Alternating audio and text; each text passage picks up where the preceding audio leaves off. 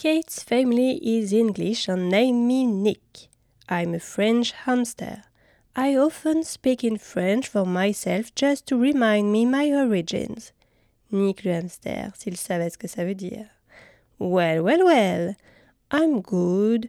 I've got a secured home, a bed, water and food at disposal, a wheel for daily exercises, tickles several times a day, and I share a boy's secret with Mark, Kate's husband. When everyone else is gone, he opened the door of my cage and let me explore the kitchen.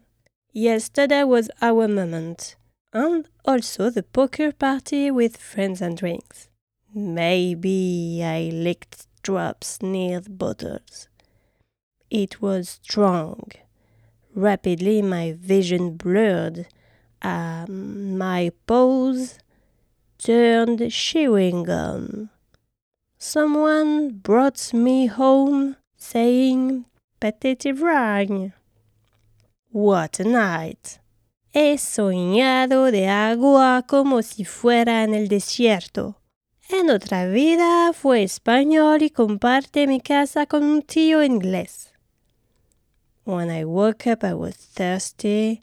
I dragged myself to the water. I sucked. Nothing. Empty. Nada. What the fuck? The door was hopefully still open, and I reached the plant's shelf with water dishes. Then Kate came and asked Mark where was I. Mm, I felt a little guilty when I saw him rolling eyes. I could have moved, yes, but I was on my back, stomach like a water balloon, and well, he didn't refill my water fountain. He was the bad guy. Before sleeping, I just had time to see Kate disassembling a chair. A chair? What the fuck would I have done in a chair? When I woke up, I went back to my home.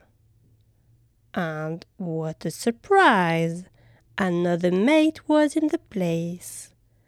A French little hamster named Harry. Well, well, well. J'ai inculqué quelques règles en toute bienveillance.